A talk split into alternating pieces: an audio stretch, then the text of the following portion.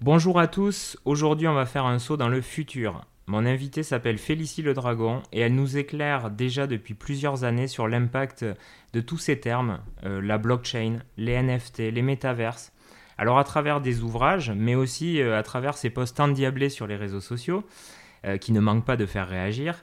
Alors vous avez peut-être rien compris à ce que je viens de dire, mais ça tombe bien parce que Félicie est là pour ça. Donc bonjour Félicien. Hello everybody. Est-ce que tu peux te présenter en quelques mots? En quelques mots. Alors Félicie le Dragon, euh, je suis une entrepreneur iconoclaste. J'ai fait plein de choses dans ma vie. Je suis une hyper curieuse. Et aujourd'hui, je crée des stratégies euh, marketing pour les marques qui veulent se lancer dans euh, les NFT. Alors bien sûr, on va reparler de tout ça. Mais on va faire un bond dans le passé parce que j'aime bien savoir euh, bah, quel enfant était euh, mon invité. Alors, si tu devais décrire ton enfance et, et la petite fille que tu étais, tu dirais quoi? Euh, j'étais une petite fille très très timide. Euh, oui, ok. Surprenant. Alors, c'est surprenant, c'est-à-dire que les auditeurs n'ont absolument pas vu le haussement de sourcils que tu as eu. Et, euh, et pour ceux qui, qui, me connaissent un petit peu, c'est peut-être difficile à imaginer, mais effectivement, j'étais très timide. mais ça m'a permis finalement d'être très observatrice, très curieuse.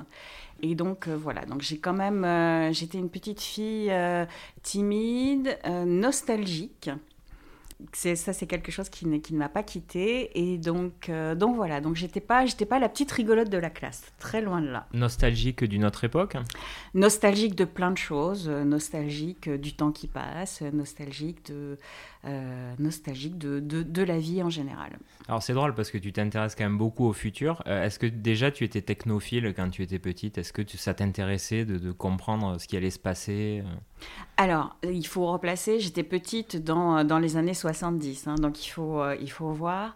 Technophile à ce moment-là, ça voulait pas dire grand-chose. en revanche, ce qui est vrai, c'est que dans les années 80, j'ai eu des jeux, j'ai eu des parmi les premiers jeux vidéo, j'ai eu un ordinateur très tôt, et, mais sans, sans pouvoir imaginer qu'un jour ça, j'en ferais un métier. J'avais aucune projection, euh, euh, en tout cas, qui soit professionnelle sur, euh, sur la technologie. Mais ça m'a toujours intéressée, oui. Alors, tu vas suivre le Conservatoire des Arts et Métiers en spécialité psychologie du travail. À cette époque, tu envisages la voie RH euh, j'étais, j'avais déjà fait une, école de commerce et je travaillais euh, au Virgin Megastore des Champs Élysées pour financer mes études. Et euh, cette expérience pour moi, elle était très marquante. Et à un moment donné, euh, c'est une grosse machine, hein. on était euh, de très nombreux employés, et finalement, cette machine, elle était aussi attachante qu'une famille, mais aussi dysfonctionnelle qu'une famille. Et à un moment donné, j'ai ressenti le besoin d'aller chercher, de comprendre finalement qu'est-ce que je fais au travail, pourquoi, comment. Et donc, euh, donc c'est pour ça que je me suis, je suis allée au, cours du soir au, au, CNAM pour poursuivre un cursus en psychologie du travail la voie RH, euh, c'était intéressant, mais euh, je pense que j'aurais été une très mauvaise RH, et euh, donc c'était vraiment pas pour moi. Et en tout cas, j'y ai pris ce dont j'avais besoin, et puis après, je suis partie vers d'autres voies. Avant de rentrer dans le vif du sujet des NFT, de la blockchain, etc., on va quand même préciser que tu as passé 20 ans dans la décoration. Oui. donc dans la décoration d'intérieur. Tu as travaillé entre autres comme décoratrice, architecte d'intérieur, blogueuse, consultante. Euh, tu as aussi créé une société dans le numérique qui était spécialisée pour le secteur de la déco. Donc, est-ce que tu peux nous parler de cette tranche de vie et, de ce secteur-là qui visiblement t'a passionné? Eh bien, ça, c'était une passion d'enfance.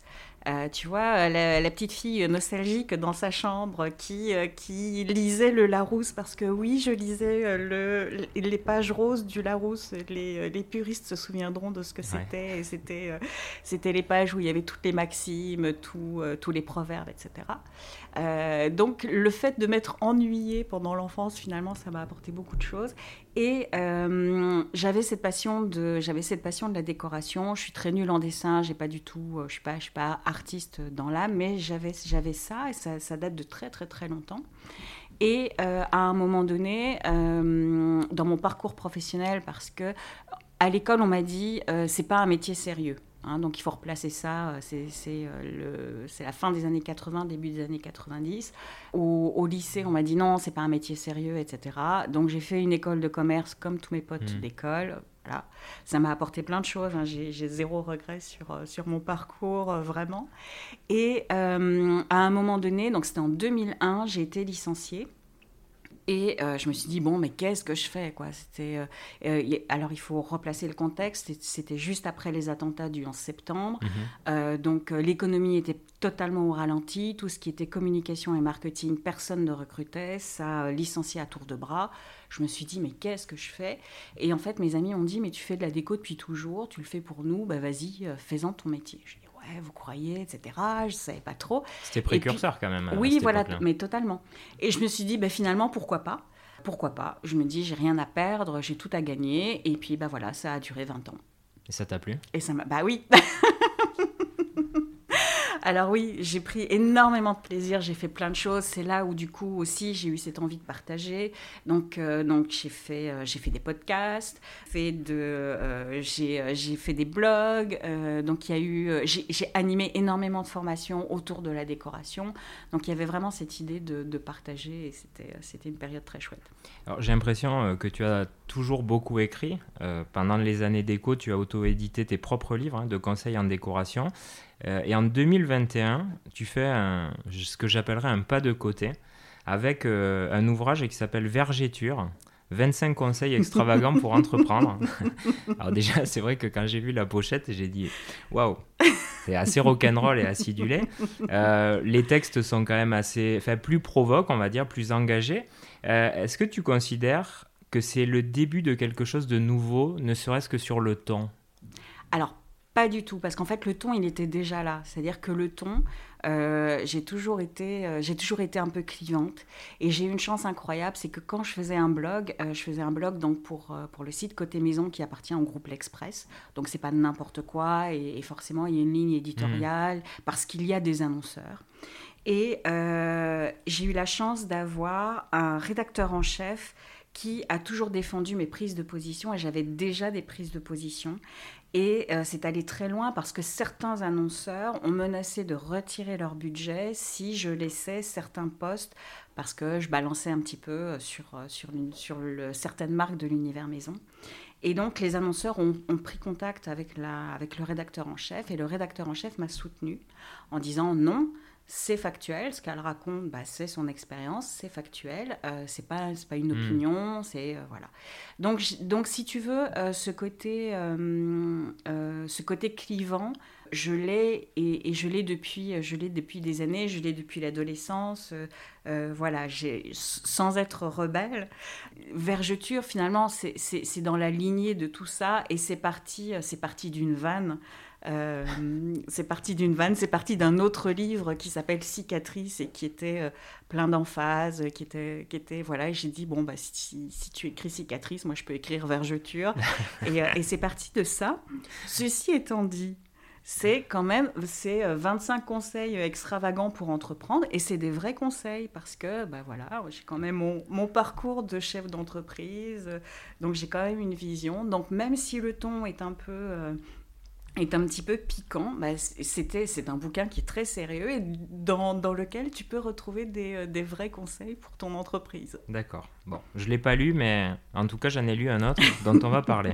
Donc justement, quelques mois plus tard, tu lances euh, ton premier livre sur euh, le nouvel univers des blockchains, crypto-monnaies, NFT. Euh, donc moi, c'est comme ça que je t'ai connu. Hein. J'ai trouvé justement euh, qu'il était euh, très pédagogique et en même temps, j'aimais bien ce temps justement, avec beaucoup d'humour, avec aussi parfois des trucs qui claquent. Hein. Mais, mais moi, j'ai trouvé ça génial. Comment tu es arrivé dans cet univers? Parce qu'alors là, c'est encore complètement autre chose. Alors c'est complètement autre chose, mais en fait tu vas voir que, que le lien, finalement, tout est relié. il y a huit ou 9 ans, euh, donc dans, dans l'architecture d'intérieur, je faisais énormément de 3D. Donc euh, l'architecture d'intérieur, c'est pas juste de la déco, c'est euh, on prend un appartement, on casse tout et on reconstruit tout. Donc ma problématique, c'était que mes clients puissent se projeter dans, dans leur nouvel intérieur, parce qu'une fois que tu as bas les cloisons, bah, forcément hmm. tes, repères sont, tes repères sont un petit peu perdus. je me suis rendu compte que lire un plan quand tu n'arrives pas à te projeter en, dans l'espace, et ça c'est une, une, compétence que tout le monde n'a pas, hein, c'est pas, pas quelque chose qui est... certains ont l'oreille musicale et d'autres ont cette capacité de, de, se représenter dans la spatialité, et c'est pas donné à tout le monde. Donc à ce moment-là, je me suis lancée dans la 3D. Et donc c'était vraiment les tout débuts. Donc je faisais mes, euh, je créais mes intérieurs en, 3D. Et donc naturellement, je suis arrivée à la réalité virtuelle. Donc je me suis hyper équipée. Euh, j'avais, euh, j'avais tout l'équipement pour prendre vraiment une 3D, tout, tout l'intérieur en, en, 3D, le transformer en plan et pouvoir le projeter en fait dans un casque de réalité virtuelle. C'était, c'était parmi les tout premiers. Euh, c'était en plus, euh, je l'ai encore, hein, il est, euh, je vais le garder ad vitam. il est collector. Ah, il est collector, oui. En fait, c'était, c'était hyper bien fait. C'est Samsung qui avait sorti ça. Et c'était un, c'était un casque de, de, réalité virtuelle dans lequel tu clipsais ton téléphone. Mhm. Et finalement, bah, c'est, ton, c'est ton téléphone qui, qui faisait, qui faisait l'interface. Donc ça c'était euh, ça c'était top et je me suis rendu compte que euh, les clients pour eux ils étaient complètement perdus et, euh, et finalement ça n'apportait pas de solution, ça n'apportait pas en tout cas la solution que j'attendais, ce que j'espérais. Et dans, dans cette application, dans, dans, dans, ces casques, je me suis dit, mais ce qui serait génial, c'est que, donc en fait, on avait les commandes sur, le côté du, sur, le côté du casque, et je me dis, mais euh, si en appuyant sur un bouton, est-ce que si je pouvais changer euh, la couleur du canapé, si je pouvais changer euh, la couleur des murs, etc., ou même passer commande, alors je ne sais pas si tu vois déjà, mais mon, esprit était déjà parti super loin, si, je pouvais, si, si mes clients pouvaient passer à ça, je me suis dit, mais ça serait totalement génial. Donc j'ai commencé à, à, chercher un petit peu des entreprises euh, dans la tech ici en France. Euh, certaines faisaient beaucoup de 3D. Euh, on m'a dit non, ça marchera pas, c'est compliqué. Nous, on n'a pas la technologie, etc. Puis on m'a dit, mais si tu veux lancer ça, pars à San Francisco, va aux États-Unis, eux ils sont en avance, machin, etc. Je me suis dit, mais non, quoi. Enfin, moi j'ai plus l'âge euh, j'ai plus l'âge de, faire mon, mon, baluchon et de partir, euh, voilà. Donc, donc j'ai mis tout ça de côté, tu vois, et j'ai continué à faire mon job euh, classique, à faire des, des, des, visualisations 3D, mais tout à fait classiques. donc, donc, donc j'ai totalement abandonné ça. Donc forcément, est arrivé le confinement, est arrivée en fait toute la vague, tout le monde a commencé à parler blockchain, crypto, etc. Je me suis dit ah ça c'est intéressant. J'avais envie de comprendre la mécanique. Donc euh, je me suis intéressée à la blockchain et forcément bah, du coup ça a découlé sur les NFT et là hop d'un coup d'un seul, c'est vraiment comme toutes les pièces du puzzle se sont, euh, euh, combinées et je me suis dit mais voilà ça y est en fait ça, c'est la réponse que j'attendais. C'est ce que j'attendais il y a huit ans. Maintenant, euh, j'ai, euh, euh, maintenant, la technologie a avancé. Alors, la technologie, elle ne m'a pas attendu. C'est simplement, mm. moi, je n'étais pas, je n'avais pas la, je n'avais pas l'accès à cette information-là avant. Et donc maintenant que tout était là, tout était sous, sous mes yeux, je me suis dit mais c'est trop génial. Et donc, donc voilà, donc je me suis lancée à fond dedans. On va faire un peu de pédagogie parce que c'est un peu l'objectif aussi. On a beaucoup de jeunes qui nous écoutent, hein, mais aussi des moins jeunes euh, qui sont intéressés par ces sujets-là. Est-ce que tu peux nous expliquer de manière simple, euh, comme tu le fais si bien, euh, ce qu'est la blockchain et la crypto-monnaie déjà? Alors, la blockchain, c'est juste, on, on, va simplifier. En fait, c'est un protocole de certification. Au lieu d'avoir un tiers de confiance qui va valider une opération, c'est toi qui vas valider ta propre opération grâce à la blockchain. Donc, ce qu'il faut simplement retenir, c'est que la blockchain, c'est un énorme registre qui va enregistrer toutes les informations euh, des transactions. C'est-à-dire que A a envie de, faire un échange commercial avec B, ok. Bah aujourd'hui, c'est ta banque. Tu, vas, euh, tu as de l'argent sur, euh, sur ton compte. Ta banque va certifier à ton débiteur que tu as suffisamment d'argent et que l'opération peut être faite. Euh, donc aujourd'hui, la banque, elle fait le tiers de confiance. Et ben demain, la blockchain va se permettre de se passer de ce tiers de confiance mhm. et tu pourras faire ton opération avec qui tu veux sans te passer d'une banque. Alors ça a des avantages, ça a des inconvénients. Alors je, je, vais simplifier parce que la blockchain, bien évidemment, ce n'est pas que ça, il y a énormément de choses, mais si on doit retenir une seule chose, c'est cette notion de certification Et cette, cette notion aussi qui est hyper importante, que à partir du moment où c'est certifié, validé, on ne revient pas dessus. on, voilà, peut pas, voilà, on ne peut pas effacer une... Parce qu'elle se trouve sur des tas d'ordinateurs, enfin en tout cas des... Voilà. Elle est, déportée sur des tas de points. Quoi. Voilà, c'est-à-dire qu'on on, on, ne peut pas aujourd'hui, hein, parce que euh, après, si on se projette plus loin, euh, c'est juste une, une, question de capacité de calcul euh, qui ne permet pas de détricoter en fait tous les blocs qui sont certifiés et validés les uns avec les autres.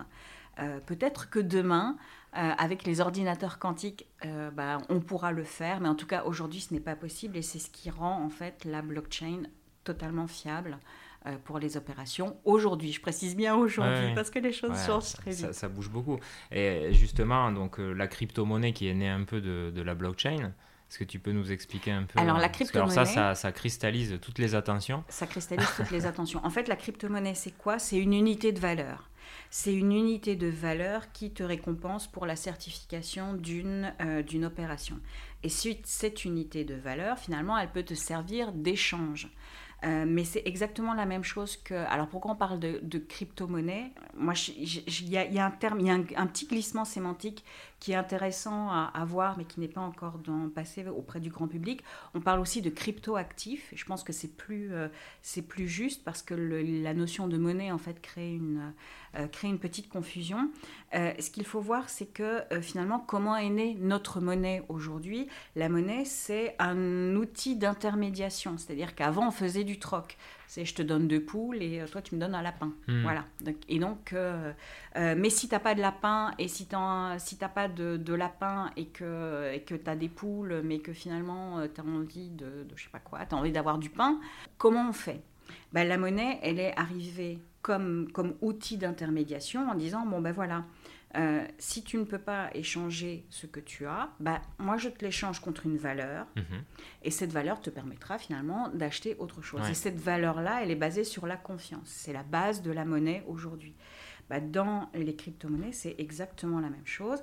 C'est-à-dire c'est une unité de valeur qui existe mais qui est intangible, c'est-à-dire on n'a pas, enfin voilà, on n'a pas, hmm. aujourd'hui on n'a pas de, on n'a pas de pièces, il n'y a pas de, matérialité, mais ça te permet finalement euh, d'échanger et de d'avoir accès à d'autres services.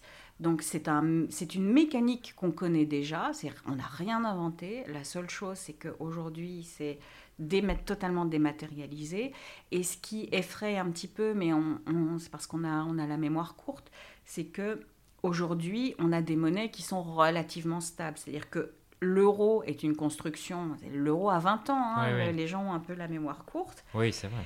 Et le cours de l'euro a été calqué sur le cours du dollar, qui en son temps a été calqué sur le cours de l'or, etc. Parce qu'il faut quand même bien avoir des repères. Mhm. Et dans l'absolu, on a des monnaies qui sont relativement stables parce qu'elles sont régies sur, enfin, et elles sont calquées sur, sur toute l'économie mondiale. Système, euh, voilà, bon. Euh, la, crypto-monnaie aujourd'hui, ce qui effraie un petit peu, c'est sa volatilité. Mhm. Et ce qui est normal, puisqu'en fait, on n'a pas d'organisme qui va centraliser et qui va réajuster, qui va, euh, qui va pondérer en tout cas les, euh, les valeurs. Euh, donc c'est clair qu'on peut avoir euh, plus 20% un jour et moins 30 le lendemain. Et cette volatilité bah, effraie un petit peu parce que ça ne fait pas partie de notre quotidien. Mais la mécanique, en tout cas, de la mécanique de la crypto, elle est parfaitement calquée sur la mécanique de notre monnaie, sur ce que l'on connaît. Alors la crypto, si je dis pas de bêtises, elle était un peu née aussi pour euh, récompenser les gens qui faisaient les certifs, et on dit. Voilà, ça, hein, exactement. qui, qui, permettait les certifications de, de, la blockchain. Donc en fait, c'était au début les chevilles ouvrières de, de ce système-là, et donc on leur a donné une récompense, et après ils ont pu un peu les échanger entre eux. Enfin, ça a démarré un peu comme ça l'histoire. Voilà, exactement. En fait, l'origine de la blockchain, c'était aussi sortir de la mécanique. Euh, de la mécanique financière euh, qui existe telle qu'on la connaît aujourd'hui. Euh, donc il faut, faut, se replacer en, 2008 avec la, crise financière qui a ébranlé le, monde entier et à, à ce moment-là, et donc certains ont commencé à se dire, ok, mais est-ce qu'il est possible de réfléchir différemment? Et donc c'est comme ça que la, la blockchain est née. alors pour certifier les opérations sans tiers de confiance, bah, il fallait effectivement, il, fallait une capacité de calcul qui est énorme. Donc tous hmm. les, dire tous les ordinateurs, mais c'est pour simplifier l'image, mais en réalité c'est des cartes mères qui, qui, moulinent toute la journée, qui calculent, etc. Bah, en, en, compensation de cette certification, bah, la récompense était effectivement euh, c'était les cryptos et ces cryptos bah, te permettaient d'avoir accès à d'autres services et c'est voilà en fait on a juste réinventé la monnaie. Hmm. je fais une petite transition parce que c'est intéressant. Euh, on lit pas mal euh, que bah, la crypto-monnaie pourrait quelque part fragiliser les États euh, parce que comme tu disais, il y a un système établi avec des monnaies qui sont rattachées quand même à des secteurs géographiques. Euh, bon, c'est la crypto-monnaie quelque part, elle casse tout ça parce qu'on serait sur un modèle décentralisé et en plus on ne sait pas vraiment à qui tout ça appartient, à part euh, finalement au peuple, si, si on, réduit à ça. donc en gros, ça voudrait dire que ce sont les entreprises qui nous gouverneraient et non plus les pouvoirs publics. Est-ce que la crypto, c'est l'avènement du pouvoir privé? Alors ça, c'est une question qui est super intéressante et c'est une question qui est philosophique. Euh, est-ce que, est que tout le monde parle de décentralisation? Un, Pour moi, c'est un vœu pieux. Ce serait un peu la révolution en fait. Si tu veux, moi j'entends ça en disant euh, ce serait le peuple qui reprend la main et en fait qui, qui fait tout bouger parce qu'elle détient sa monnaie, etc. C'est un peu le fantasme. alors voilà, c'est pour ça que je te dis que c'est philosophique. Et effectivement, c'est de l'ordre du fantasme parce que les révolutions, ça ne vient pas du jour au lendemain. C'est pas un claquement de doigts qui fait que ah, bah, on va abandonner le système monétaire tel qu'il existe aujourd'hui pour passer euh, à, un système qui est totalement décentralisé. On a besoin, de, on a besoin malgré tout d'une certaine centralisation. Nous ne sommes pas prêts, c'est-à-dire qu'il euh, il faut voir, c'est toute l'évolution de l'humanité fait que qui nous sommes aujourd'hui. Euh, et je pense que nous ne sommes pas prêts pour cette décentralisation, que nous avons encore besoin d'avoir des organismes qui vont, euh, qui vont jouer les arbitres, euh, parce que demain, si, tu as, si ta carte bancaire est piratée, aujourd'hui, tu te retournes contre ta banque. Et donc, ta banque va te trouver une solution. Dans la blockchain, si ton compte est piraté, tu perds tout et tu ne peux te retourner contre personne. Hmm. Donc, si tu veux, la, la liberté que l'on gagne, elle a un coût et la question est, est-ce que nous sommes prêts à assumer ce coût? Et très sincèrement, aujourd'hui, non, on n'est pas encore mature pour ça. Euh, ce qui est intéressant, c'est qu'on va avoir des applications qui vont venir petit à petit. La décentralisation va, euh, c'est un peu comme un blob, tu vois. Euh, ça va venir petit à petit, ça va coloniser petit à petit différents éléments de, notre économie, de notre activité. Ça ne sera pas du jour au lendemain et c'est absolument pas aussi catastrophique que certains veulent nous le faire croire. Non, en tout cas, moi, je n'y crois pas. Ah, tu disais à un moment, il y a des avantages, des inconvénients. Quels seraient les avantages, enfin, si on donnait deux, trois exemples, de passer vraiment à un monde 100% crypto-monnaie? Est-ce que tu en vois un ou deux euh Est-ce qu'il y a des avantages? L'avantage, c'est que c'est toi le patron? C'est toi qui décides? Moins de frais peut-être, moins d'intermédiation bancaire, des choses comme ça? Ou ça va se recréer de la même manière je, euh je, pense que automatiquement ça va, ça va se recréer. C'est le qu'il n'y ait pas d'intermédiation bancaire. Euh, aujourd'hui, euh, je suis quand même contente quand, quand mon compte est piraté, parce que ça, ça arrive très souvent. Hein. Il, y a, beaucoup de yes card qui, qui circulent et c'est pas du tout question de ton compte peut être utilisé sans que tu aies perdu ta carte bancaire ou sans que tu aies communiqué ton euh, ton code secret parce que bah, euh, les hackers sont, euh, sont, ont toujours une longueur d'avance, ils sont très malins, etc. Donc, donc ça, ça a toujours existé et ça existera toujours. Il faut, il faut juste se rappeler mm. que sous l'Empire romain, bah, la monnaie était frappée, mais il y en a qui, qui arrivaient à rogner. C'est pour ça qu'on a des petites dents autour des pièces et qu'il y en a qui arrivaient à rogner pour, pour gratter un petit peu d'or sur, sur les pièces. Donc la mécanique finalement de tricher a toujours existé, elle existera toujours. Euh, et je suis quand même contente d'avoir, euh, en tout cas sur mes deniers aujourd'hui, je suis quand même contente d'avoir un organisme qui va pouvoir les garantir. Est-ce que demain, est-ce que ça, ça, sera, ça fera partie des avantages? Je ne suis pas certaine. Je ne sais pas, des avantages, il y en a, il y en aura, il y en a et il y en aura dans les applications. Vraiment sur la notion de valeur, Euh, je pense qu'on n'est pas prêt et, euh, et c'est pas là. Euh, quand tu regardes en réalité, tes frais bancaires, ils sont relativement, hmm. ils sont relativement légers par rapport à tous les avantages que ça t'apporte. Donc je ne suis pas certaine que l'avantage se porte sur le... le coût de l'argent. Oui, sur, ce coût-là. Hmm. En revanche, peut-être sur certaines flexibilités. N'importe qui qui a essayé de prendre un crédit immobilier ces derniers temps euh, enfin voilà, c'est un peu la croix et la bannière parce que, parce que justement il y a énormément de protection, donc, donc on peut être freiné dans, euh, on peut être freiné dans ce sens-là. Donc les avantages vont s'imposer à nous petit à petit, euh, mais, mais ça ne sera pas aussi, sera un retournement de situation immédiat et, et, total. Bon, dernière question sur la crypto, parce que ça, ça passionne aussi l'investissement c'est le sujet à la mode avec les influenceurs, mais en même temps, euh, tout le monde s'est un peu calmé parce que je pense qu'il y en a pas mal. Tout le monde s'est pris des claques. Ouais, tout le monde a pris une grosse claque sur les derniers mois, euh, moi y compris. Donc, est-ce qu'il est obligatoire d'avoir investi dans les cryptos en 2022 Est-ce qu'on est euh, hors du monde si on n'a pas, si on s'est pas penché sur le sujet aujourd'hui? Non, alors bien sûr, non, bien sûr que non. je crois que le investir dans les cryptos, déjà un, c'est pas, c'est pas obligatoire. Deux, c'est absolument pas, ce n'est pas nécessaire et on peut vivre très bien sans.